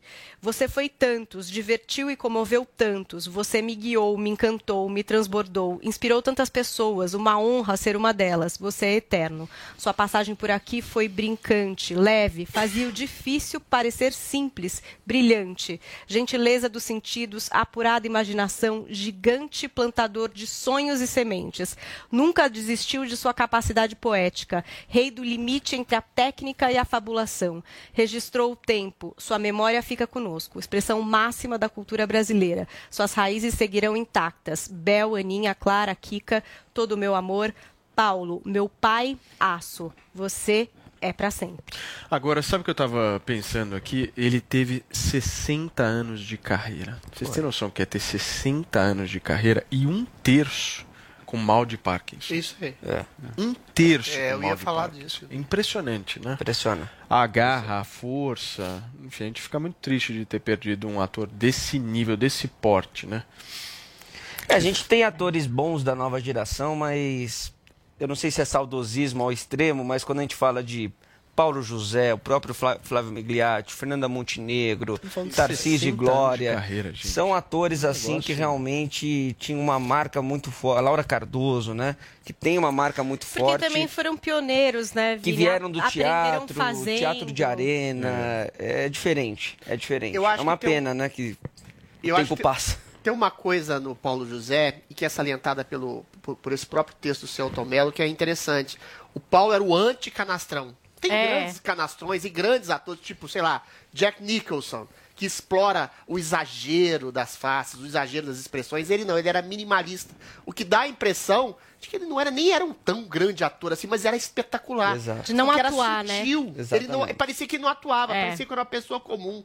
E em filmes como Macunaíma, Todas as Mulheres do Mundo, você nem se dava conta do enorme, da, da projeção, que, a transformação que ele fazia, porque parecia uma pessoa que estava ao seu lado, conversando com você, as pequenos gestos, as pequenas nuances. E isso, isso é que é impressionante. Quando ele come- começou com o Parkinson, ele explorou o próprio Parkinson, ele incorporou a própria doença nesse minimalismo de gestos. Ou seja, ele não se, ele, ele não se adequou à doença, ele não se colocou abaixo da doença. A doença fez com que ele mudasse o paradigma da sua atuação e incorporasse ela na sua própria atuação. Ou seja, perdendo a noção de alguma gestualidade, ou tirando, ou limitando algum tipo de expressão, ele foi lá Um e não ator. A despeito dos obstáculos da doença, de uma saúde física que ele teve, ele não desistiu 20 e foi em frente e continuou sendo o grande ator uma que foi até E morrer. Isso que o Adri está falando é muito bem traduzido nessa novela Por Amor. É, já Que tinha, ele né? faz o Orestes e que ele faz um alcoólatra e ele não faz um bêbado caricato. Exato. É, exatamente. Aquele bêbado, né, que sai derrubando. Não, você É um via no olhar que- que dele. sofria. No olhar É dele. uma papel, acho que na expressão. minha vida, É o que mais marcou foi o Por. Amor, que eu. Impressionante. E ele ficou pra mim como Olha lá, o olhar, olha, na, da na própria foto Você que a gente tá no olhar colocando, fala, o olhar dele, um olhar de desamparo, de angústia, de perda. Exato. Isso é um grande ator, o minimalismo do Joel, gesto. quer falar? É isso, é uma perda de mais um ator de uma geração que infelizmente vai se acabando no Brasil, né? A vida, o mundo é isso. Perdemos tantos grandes atores no passado. Eu lembro também de Paulo Altran, que a gente podia ter citado Paulo aqui, Altran, foi um tempo verdade. mais. Ah, enfim, e fica aí a Duarte. memória. Lima, Não, Lima, Duarte tá aí ainda. Não, não, não, não. Desses atores Ah, sim, sim, sim, sim, sagrados. sim, exato, exato. Que Montenegro tá viva. Tá aí, né? né? Sim, sim. Muito bem. Gente, olha só, vamos falar de entretenimento agora, Paulinha? Você topa? Vamos lá. Olha só, a atriz uh, Thaís Araújo, jurada do novo reality show da Globo, The Masked Singer Brasil, pediu desculpas após uma gafe que cometeu sobre o ex-casal Tiaguinho e Fernanda Souza. Aliás, depois quero saber o que é que vocês acharam da estreia de The Masked Singer. Eu e o Vina já conversou pra caramba. Ui. Pra quem não Eu gostei. assistiu, vou dar só um briefing. Eu também gostei. Achei É ali um divertido. embate de cantores ou famosos, pode ser um jornalista, pode ser um ator, pode ser um influenciador. Eles estão fantasiados, então a gente não tem ideia de quem sejam e eles cantam. E aí a gente escolhe quem a gente gostou mais, né? Quem a Paulinha, gente sabe, gostou sabe o que menos. eu mais gostei? É um produto diferente. E eu achei que é um Diferente. alívio cômico também, assim. Tá cansado um pouco com meio as mesmices, é, né? Pelo menos é uma é. coisa diferente. A Paulinha achou meio constrangedor pra alguns cantores ali, né? Então, assim, primeiro que vazaram a lista de quem tá lá. Então, se você É. quer curtir o programa, já nem procura essa lista, porque vai perder Perde a graça. 90% da graça. Porque o legal é, você Ah, não ter não ideia. procurar. Eu procurei e agora tô de bote. A verdade é essa. Não sei se eu quero continuar assistindo, porque esse é o mais legal, é você não saber de fato quem você é. tem um segredo, você vai lá, é impossível. Tanto que quem foi o primeiro revelado? O Adriles não viu. Quem foi o primeiro revelado? Sidney Magal. Sidney Magal. Ah, eu gosto. Que chorou vestido de hot dog. Não, foi bem legal. Situação ali aqui. Ivete, Mas a Ivete... graça Pegar do o programa Sidney é. Magal, botar o cara dentro de um É. hot é dog. triste. A graça do programa é justamente ver o Sidney Magal Então, eu, eu fiquei um pouco dividida, assim, Ah, entre é achar engraçado e ficar um pouco constrangida. Mas tudo bem, acho que a Ivete deu a volta, mas teve esse momento ali que chamou bastante atenção na internet, que foi quando a Thais Araújo, que é uma das juradas, os jurados ele tem, eles têm esse papel de tentar adivinhar quem é também, né? Pra eles falar, ah, acho que é esse, acho que é aquele, acho que é esse. E aí tinha uma pessoa lá vestida de girassol. E essa pessoa foi dar uma dica de quem ela seria. Aí vamos conferir a dica e quem, assim, de bate-pronto a Thaís chuta que é. Confiram. Eu sou loucamente apaixonada pelo Tiaguinho. Fernanda! Ah, não, peraí, Fernanda Thiaguinho, meu Deus! Que dica é essa, gente? Que vergonha, gente! Todo mundo é louco pro Tiaguinho. Bom, por enquanto a gente vai ficar aqui só na imaginação. Fernanda, Thiaguinho e Fernanda Souza eram um essa foi casal, boa. se Acabou, né? separaram. E aí. Pode continuar louca por ele, o que, que É. impede? Bom, não sei. Eu sei que a Thaís é, teve essa saia justa que ficou sem edição, ficou na fita. legal. Todo mundo comentou isso. Ela até resolveu fazer um tweet é, para falar sobre esse assunto. Ela falou assim: ó, queria deixar aqui minhas desculpas tão públicas e sinceras pela gafe de ontem para Fessoso e para o Tiaguinho, que eu amo, e dizer que apesar deles é, estarem super bem resolvidos, parece que quem não superou essa separação até hoje fui eu, né? Então tá aí, e é um programa novo, enfim, eventualmente acho que a gente vai falar dele, porque tem outros grandes nomes da música Sim. ali, vai ter um grande vencedor. Eu imagino que seja unicórnio, que eu já imagino quem é, e eu não sei se eu conto pra Mas vocês. você leu quem é, você sabe. Não, Você o pode falar quem é unicórnio, aqui. o unicórnio em especial é uma pessoa, uma mulher que tem uma voz muito marcante, que pra quem já conhecia, pra quem já viu inclusive cantando a mesma música, ficava muito claro de Mas tem atores, tem atores também que não são cantores. que Então é só Tem. cantor, porque você já Não, pode ser um jornalista, um. pode ser um Isso é influenciador. legal. É, aberto. Mal pra caramba Não, ali, legal. cantando mal pra caramba. Pode ter. E Eu acho assim, que pode desgastar mais o fato frente. da mas eu achei escolha legal. da É, música, Pelo menos tudo é um isso projeto também. diferente, uma É. ideia diferente. Você gostou? Eu gostei, gostei, me chamou a atenção. Agora a Globo exótico, foi lá, caricato. pôs no mesmo Paulinha, horário do muito melhor- Masterchef, né? muito melhor Pra ver se enterra É. o Masterchef. O Masterchef tá conseguindo Não, voltar ou não? não. Mas pelo menos quando muito você vai ver a No voz Limite. de alguém, você ouve a voz. Ah, é melhor, Mas vai é diferente. Melhor, infinitamente melhor que o No Limite. A Paula dava muita Ah, sim. Gente, é insuportável, é só melhor. prova de comer barato. Pelo menos Muito num- bem. num- numa prova de Turma. cantoria, você escuta a voz da pessoa. Numa prova de gastronomia, você não sente o gosto da comida que você tá vendo. Olha, gente, é, eu queria muito pedir para vocês que estão nos acompanhando através da nossa transmissão do Morning Show no YouTube que deixem o seu like, verifiquem se vocês estão inscritos no nosso canal, porque a gente está quase batendo um milhão e meio de inscritos. Então vai lá, checa, deixa o seu like, porque ajuda a gente a ter cada vez mais alcance. Vamos nessa? O programa de hoje tem muito mais, em 10 horas e 59 minutos. A competição mais trash do mundo, você confere no Master Trash. Por que, que você trouxe tua mamá? Hoje eu quero pôr a mãe na massa. Henrique Voagraça, Paola Caçarrolha e Eric Jacão avaliam os candidatos à cozinha mais temida do Brasil. Lembra aquele avestruz que eu caí e quebrei as costelas? Vamos fazer carne de avestruz. Muito bom. Vem, mãe. Ketchup. Gosto, maionese. Quero ketchup? Não, prefiro que me. Nossa, essa. Baixe agora na App Store ou no Google Play, no celular ou tablet. Panflix, a TV da Jovem Pan de graça na internet. Na graduação EAD da Uniaselv, você constrói o seu futuro de um jeito único. Único porque só aqui você tem um tutor exclusivo para sua turma, experiente na área do seu curso. E também porque dá para estudar até pelo celular, com navegação gratuita, patrocinada pela Uniaselv. Viu só? Aqui o ensino é superior mesmo, com nota máxima no MEC e mensalidades a partir de 169 reais. Comece hoje. Inscreva-se já em uniaselv.com.br. Uniaselv. Loja 100, preços mais baixos e o melhor atendimento com todo o carinho que a gente merece. Smart TV LG LED 43 polegadas, Full HD e acesso à internet. Nas lojas 100, só 2.590 à vista ou em 10 de 259 por mês sem juros. Aproveite! Smartphone Moto E6S, memória de 64 GB e bateria de longa duração. Nas lojas 100, só 990 à vista ou em 10 de 99 por mês sem juros. Loja 100, ainda bem que tem. Vem cá, me fala uma coisa. Quando foi a última vez que você e o seu dinheiro ficaram na mesma sintonia?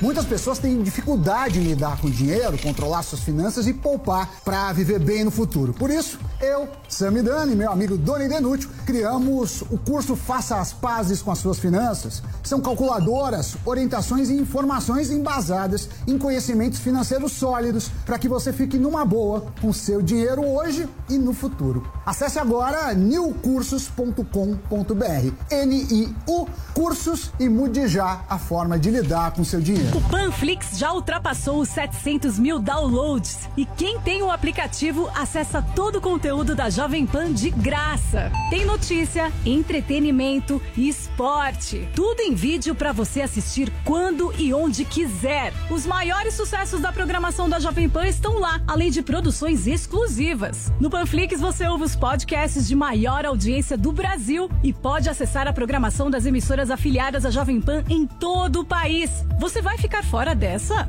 O Panflix é de graça e está disponível para iPhone e Android. Vá agora na loja de aplicativos e faça o download. Jovem Pan, a rádio que virou TV. Jovem Put your loving hand out, baby. Cause I'm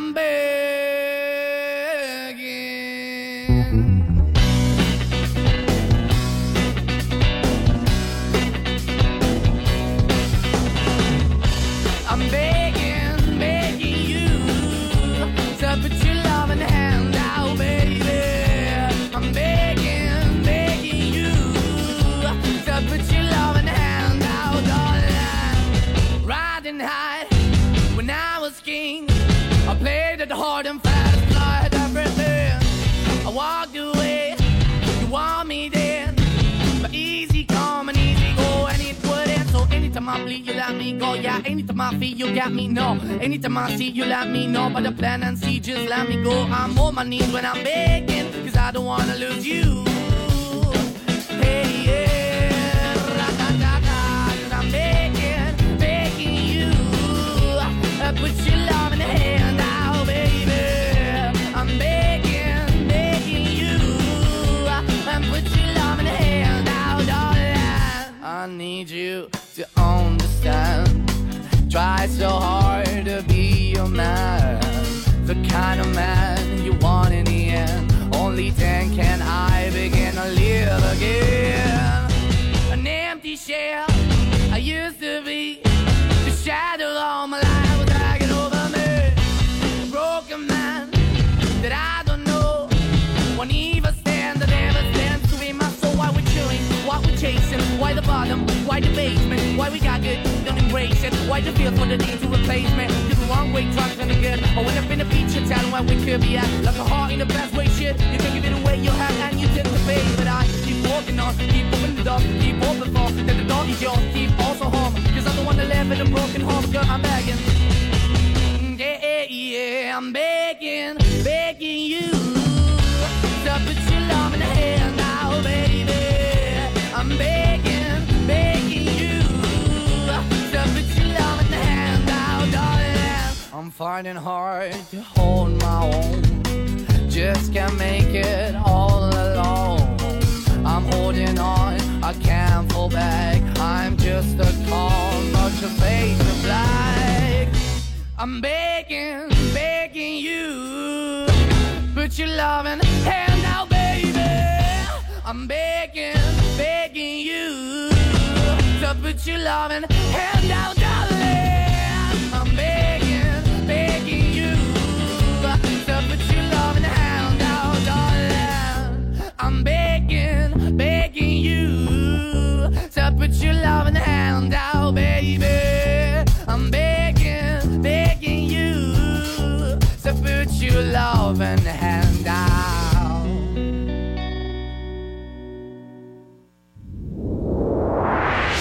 O Brasil na nossa Jovem Pan. Muito obrigado pela nossa audiência, nossa grande audiência em todos os cantos do nosso país. E olha, gente, o nosso convidado de hoje aqui no Morning se orgulha muito de ser um político de centro. E segundo ele, não significa não ter posição.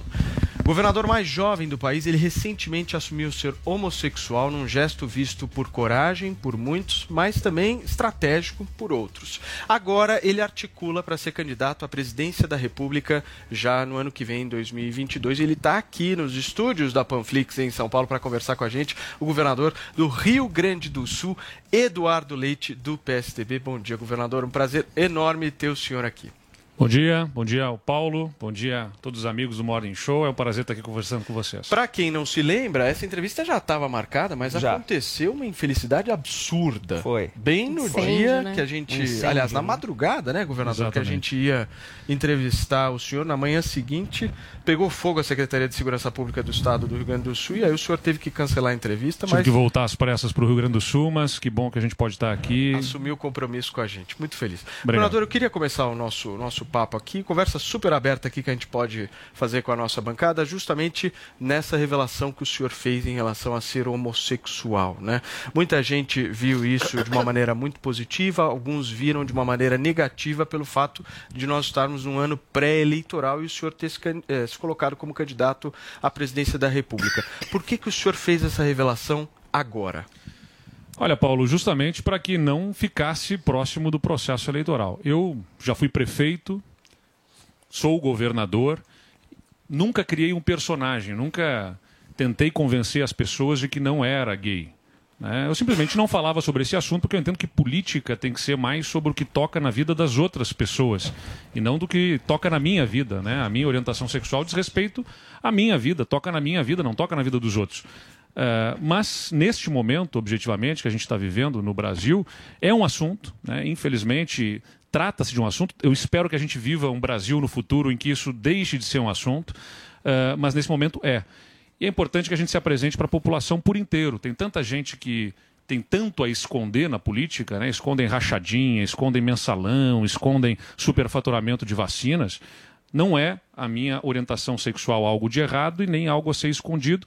Então, tratei sobre esse assunto abertamente para que essa página seja virada diante de tantos eh, eh, adversários que tentavam fazer disso algo a ser criticado, O senhor acha que atacado. isso te beneficiou mais do que prejudicou? Olha, independentemente de beneficiar ou prejudicar, era algo que era importante deixar claro. Tá bem, sou gay, né? Isso diz respeito à minha vida, toco na vida das outras pessoas ao falar sobre esse assunto por ser governador e ajudar a, a deixar claro que eh, eh, isso não deve ser um assunto. Mas daqui para frente vamos discutir os problemas do Brasil e não ah, os- as questões pessoais. Perfeito. Paulinha.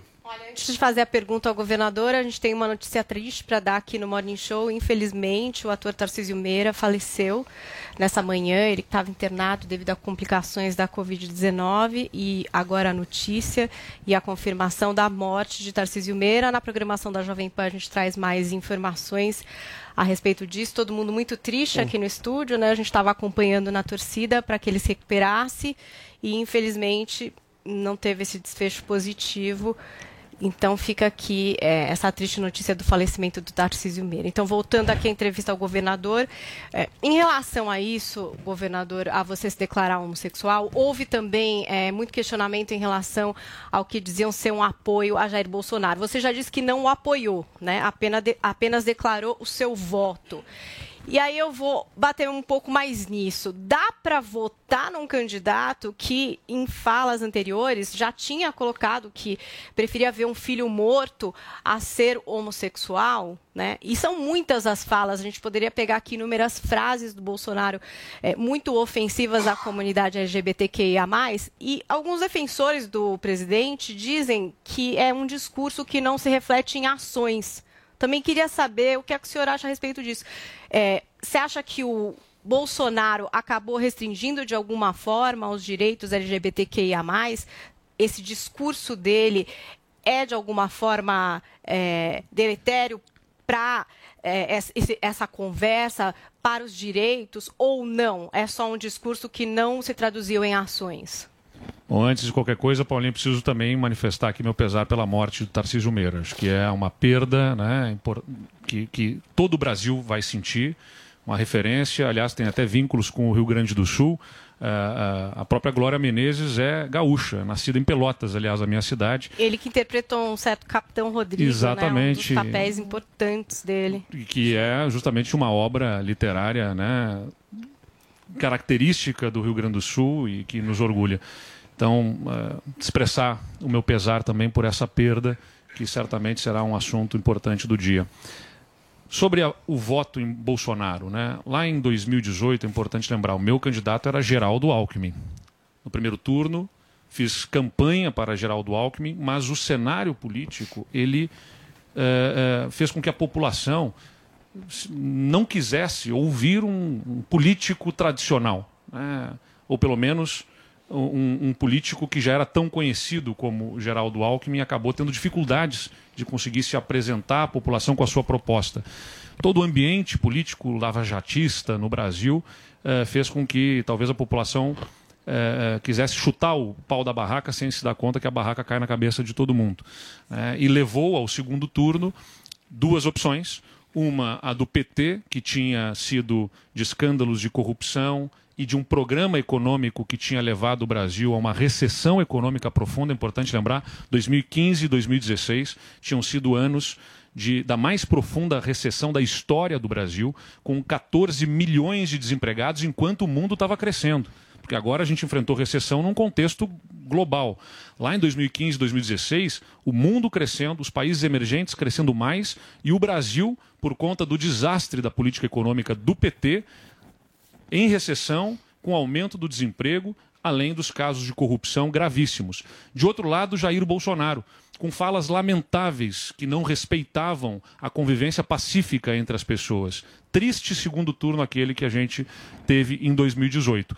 Entre, né, num segundo turno, você tem uma eleição plebiscitária. É um candidato em relação ao outro. O PT não poderia voltar ao poder naquelas condições. Um programa econômico ruim, dentro de um cenário econômico de desemprego e casos de corrupção comprovados na justiça. Por exclusão aquele caminho, o meu voto foi a Bolsonaro, mas deixando muito claro as minhas diferenças. Eu digo que não apoiei, porque apoiar é defender e pedir votos. E eu não fiz isso. Não fiz campanha casada com Bolsonaro, não misturei o meu sobrenome ao sobrenome de Bolsonaro e não defendi o voto em Bolsonaro. Como cidadão, manifestei como um cidadão que era candidato a governador, com o interesse das pessoas sobre afinal em quem que eu votaria, eu declarei qual seria o meu voto. Mas não fiz campanha e nem defendi o voto e marquei as minhas diferenças em relação ao presidente. Olha, acho que mesmo naquela condição, né, a gente não esperava que viria uma pandemia, Paulo, em que a, a humanidade do presidente fosse especialmente relevante para salvar vidas. Né? Eu esperava, a gente sabia que as manifestações do presidente, do ponto de vista civilizatório, eram lamentáveis, eh, mas a gente esperava que isso encontrasse né, a, a barreira nas instituições eh, eh, brasileiras e eu não sabia que viria um cenário em que a, a falta de sensibilidade do presidente fosse tão danosa. E por isso acho que foi um erro mesmo, mesmo naquele cenário de segundo turno, o Bolsonaro não pode continuar no poder. E o discurso dele, o senhor acha que impactou nos direitos LGBTQIA+. Sem dúvida nenhuma, acaba tendo um impacto, né? Mas aí a questão é, qual é que vai ser o retrocesso que nós teríamos ali naquela eleição? Dois retrocessos possíveis, como eu disse. Do ponto de vista civilizatório, o discurso dele em relação não apenas a, a direitos LGBTQIA+, né, ah, contra minorias, a atuação lamentável que tem em relação à questão racial, por exemplo, onde o presidente da Fundação Palmares não atua ah, em favor da sua própria raça, ah, onde nós temos um- um- uma participação ah, diminuta das mulheres no governo, né? Acho que a, a gente tem que ter clareza de que fazer política e governar não é só gerir orçamento, não é só estabelecer as, a- a- as políticas dos serviços, mas é também liderar a sociedade do ponto de vista civilizatório na direção correta de respeito à igualdade eh, num, num país tão diverso como o nosso. E o presidente não faz isso. Agora, lá na eleição de 2018, é importante lembrar: era de um lado o retrocesso econômico com efeito nas famílias mais pobres do Brasil, e de outro lado a ameaça de um retrocesso civilizatório, que eu esperava, né, e acho que de certa forma temos conseguido viabilizar isso, do ponto de vista institucional, evitar que haja retrocesso em direitos para a população. Perfeito. Nós estamos entrevistando aqui ao vivo no Morning Show desta quinta-feira o governador do Rio Grande do Sul e presidenciável Eduardo Leite. Próxima pergunta, Joel Pinheiro da Fonseca. Bom, governador, bom dia. Vou me ater então a esse tema por enquanto aqui das questões LGBT. O senhor que se assumiu homossexual e fez um ato que a gente vê que pesquisas mostram que na sociedade brasileira é muito difícil para muita gente. Eu tenho aqui que 63% dos jovens relataram sentir rejeição total ou parcial dos familiares, ou seja, quando se assumiram, ou seja, é um preconceito muito real. E eu queria perguntar então, o que, que um chefe de Estado pode fazer com relação a políticas LGBT, se já é feito bastante no Brasil e se seria um foco de uma presidência sua. Olha, Joel, como eu disse, acho que não é só a pauta LGBTQIA, né? é a pauta, a pauta da igualdade. Né? Igualdade entre gêneros, né? homens e mulheres. Então, você ter mais presença feminina em governos, ter mais ah, ah, políticas públicas voltadas a que a mulher possa ter a sua posição ah, em- de emprego com os salários equivalentes aos dos homens, promover empreendimentos para mulheres, tudo isso a gente tem políticas públicas que cada vez mais vão ganhando espaço. Na, igual, na questão de igualdade racial, reconhecer que você tem uma população que ficou à margem de serviços públicos e que precisa ser inserida eh, eh, em vagas. Eu sou a favor de políticas de cotas com equilíbrio, com controle, mas é, é- é importante que a gente tenha essa diversidade dentro da universidade e em vagas do serviço público. A própria iniciativa privada reconhece isso e cada vez mais busca montar equipes diversas. Porque se você tem um grupo de homens brancos de meia idade pensando um assunto, eles vão ter uma visão limitada, muito semelhante sobre um tema. Se você tem uma equipe mais diversa, pessoas mais jovens, de mais idade, homens, mulheres, negros, brancos, pardos, quais raças forem, né, crenças religiosas diferentes, orientações sexuais diversas, você tem uma equipe que olha para os assuntos de uma, por diversos ângulos. E isso melhora, torna mais criativa a solução que dali vier. Então, acho que a gente tem que avançar nas pautas de respeito à diversidade como uma alavanca, inclusive, para o desenvolvimento econômico do Brasil. Isso é uma força do Brasil, a diversidade da sua população. E acho que a gente deve avançar também na questão da diversidade sexual, uh, uh, buscando ganhar respeito né, da população. Uh, não achando que seja ninguém melhor por conta da sua orientação sexual. Eu sempre enfrentei o preconceito também da juventude. Fui candidato a prefeito com 27 anos, governador com 33 e sempre tive que ouvir: é cedo demais, não tem experiência, não tem maturidade. E fui mostrando o meu, o meu, a minha capacidade de trabalho. Eu nunca me disse melhor por ser jovem e não aceito que me coloquem pior por ser jovem.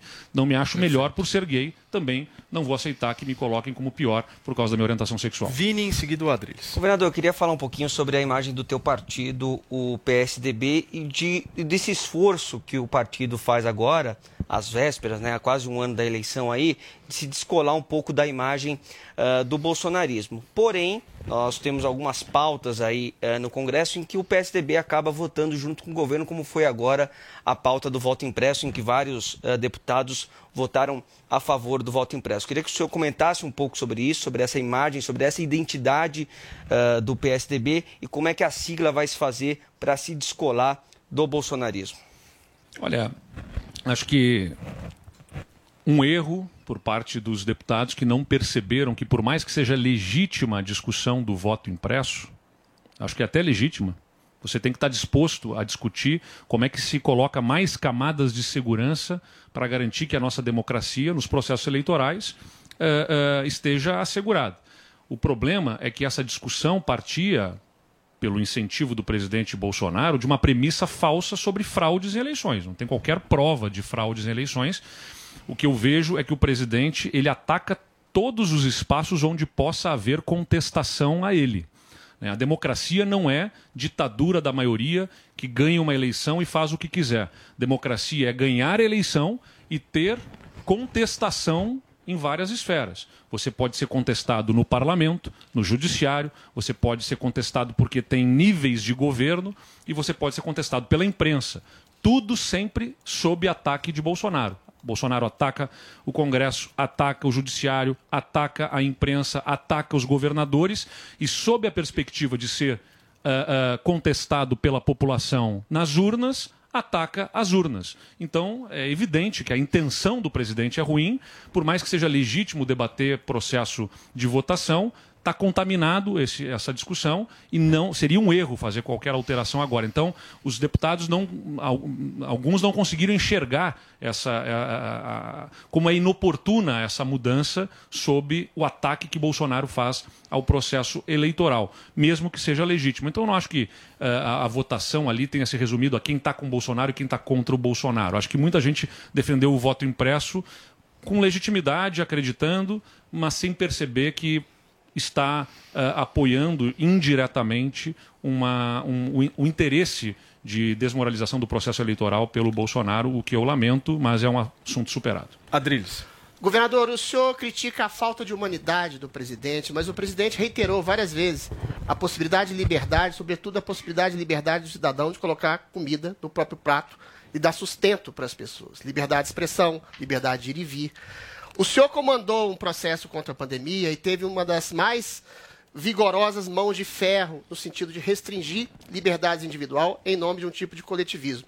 O senhor proibiu que se consumissem produtos de é, é, e falou de produtos essenciais em, em, supermercado, proibiu uma série de produtos. Produtos essenciais nunca foram restringidos. Sim, só, só, só liberou só produtos de higiene pessoal, de alimentação e alimentação. Eventualmente, qual é a medida nesse sentido de falta de humanidade? Isso provocou esse tipo de isolacionismo, não só no Brasil como no mundo. Milhões de pessoas em estado de miserabilidade, redução da possibilidade de trabalho. E esse tipo de resultado não foi aferível nem no Rio Grande do Sul, nem aqui em São Paulo, nem em lugar nenhum. Eventualmente, o senhor não acha que o senhor pesou a mão em nome de uma pretensa, pretenso interesse coletivo e, de alguma forma, arruinou vidas, famílias, liberou liberdade, arruinou, sobretudo, liberdade de trabalho, de sustento. Isso não é uma falta de humanidade, governador? Não, de forma alguma, Adriles, porque antes de tudo está a preservação da vida e enquanto não havia uma vacina para segurar, para barrar o vírus no organismo das pessoas, a gente precisava parar a circulação do vírus ou reduzir a circulação do vírus. O Rio Grande do Sul é um dos estados que tem as menores taxas de excesso de óbitos. Isso é analisado pelo perfil da população e pelo que ou há de óbitos esperados para o ano e o quanto que houve de óbitos nesse período da pandemia. É a segunda menor taxa de óbitos do Brasil, a do Rio Grande do Sul. Morreu menos Mas em gente virtude devido do isolamento, pandemia. o senhor acha? O senhor Não dúvida isso? que isso foi mundialmente consagrado nos países que mais prezam liberdades individuais no mundo. O que nós fizemos no Rio Grande do Sul foi o estabelecimento de restrições a atividades para que o vírus circulasse menos. As pessoas precisavam circular menos. A única forma de fazer o vírus circular menos é a vacina. Até que o vírus circule menos, as pessoas que transportam o vírus precisavam circular menos pelo interesse da sociedade de que esse vírus chegasse a menos pessoas e protegêssemos assim vidas.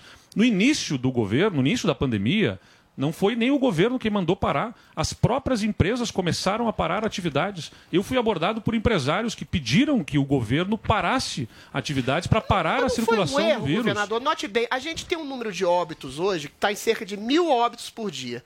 Quando começaram a parar, e o senhor também parou, as empresas também paravam, a gente tinha uma média de morte de 10, 20, 30 Agora pessoas. agora tem vacina. Não foi um erro pela projeção calculada de a possibilidade de uma tragédia que só chegou muito tempo depois. Olha, não foi Adriles. um erro de cálculo em nome de você ah, ah, salvar vidas pretensamente, sendo que pessoas que se aglomeram em transportes, pessoas que vão a serviços ah, essenciais, como farmácias, hospitais, supermercados, e voltam para casa e infectam outras pessoas. E aí cria-se exatamente um tipo de isolacionismo meio, Responde, meio incompetente. E aí você cria exatamente Peraí, a possibilidade da tragédia de pessoas que não podem alimentar seus filhos, pessoas que não podem Adriles. trabalhar, pessoas que morrem de Adriles, só um fome, minuto, governador. Só um minuto. Responde, governador, por favor.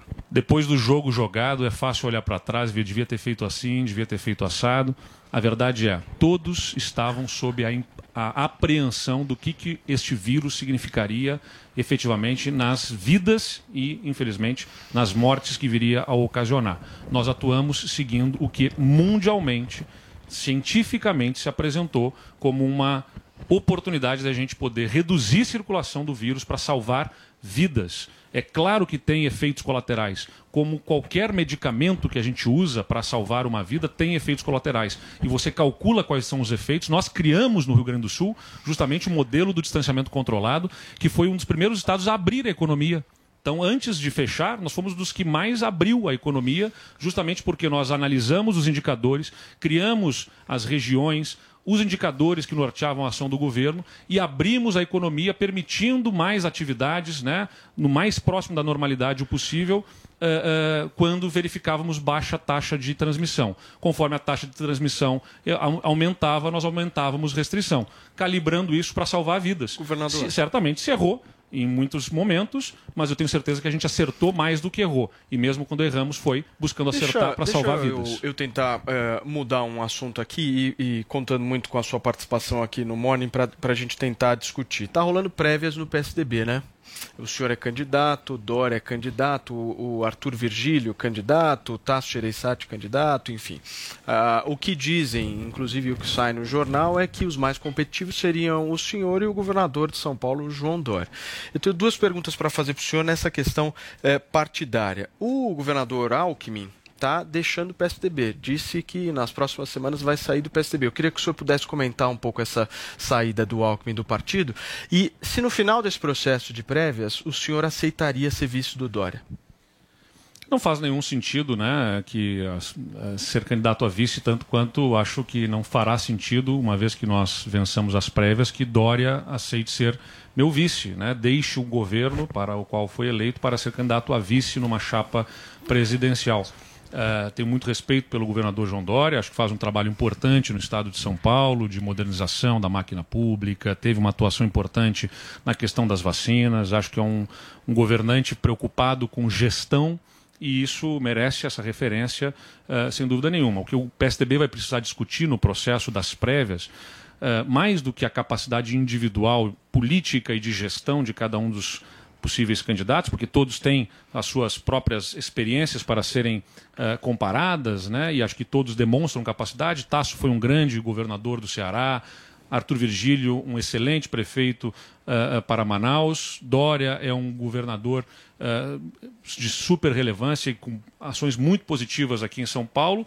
E eu não tenho dúvida que tem muito boas coisas para mostrar no Rio Grande do Sul, modéstia à parte, um governo que nós assumimos com o Estado sem conseguir pagar salário dos servidores, sem conseguir pagar hospitais, sem conseguir pagar uh, os municípios na área da saúde, que está com as contas rigorosamente em dia. Só, só, só, um minuto, só, um minuto, só, só- Cardoso. só um minutinho, que ele não me respondeu só em pra relação con- ao Só para concluir, uh, uh, então essa, a discussão vai ser sobre a capacidade eleitoral dos candidatos. Essa é a discussão principal nesse momento, que é quem que melhor consegue se conectar com o sentimento do eleitor para viabilizar um, processo, um projeto eleitoralmente. Governador. Alckmin, só para só um concluir, minuto, eu lamento que saia do PSDB. Vou trabalhar até o último momento para convencê-lo a não sair do PSDB. Ele estava na fundação do partido, né? tem a cara do PSDB, governador por 14 anos do estado de São Paulo, é uma referência, eh, sem dúvida nenhuma, para o partido, para mim pessoalmente, e eu lamento que ele venha a sair. Vou trabalhar intensamente até o último Governador. momento que Contra o ele não Dória, governador. Não, governador. Qual é o seu trunfo contra o Dória? É uma questão de trunfo eh, eh, sobre, eh, como eu disse, capacidades de governo.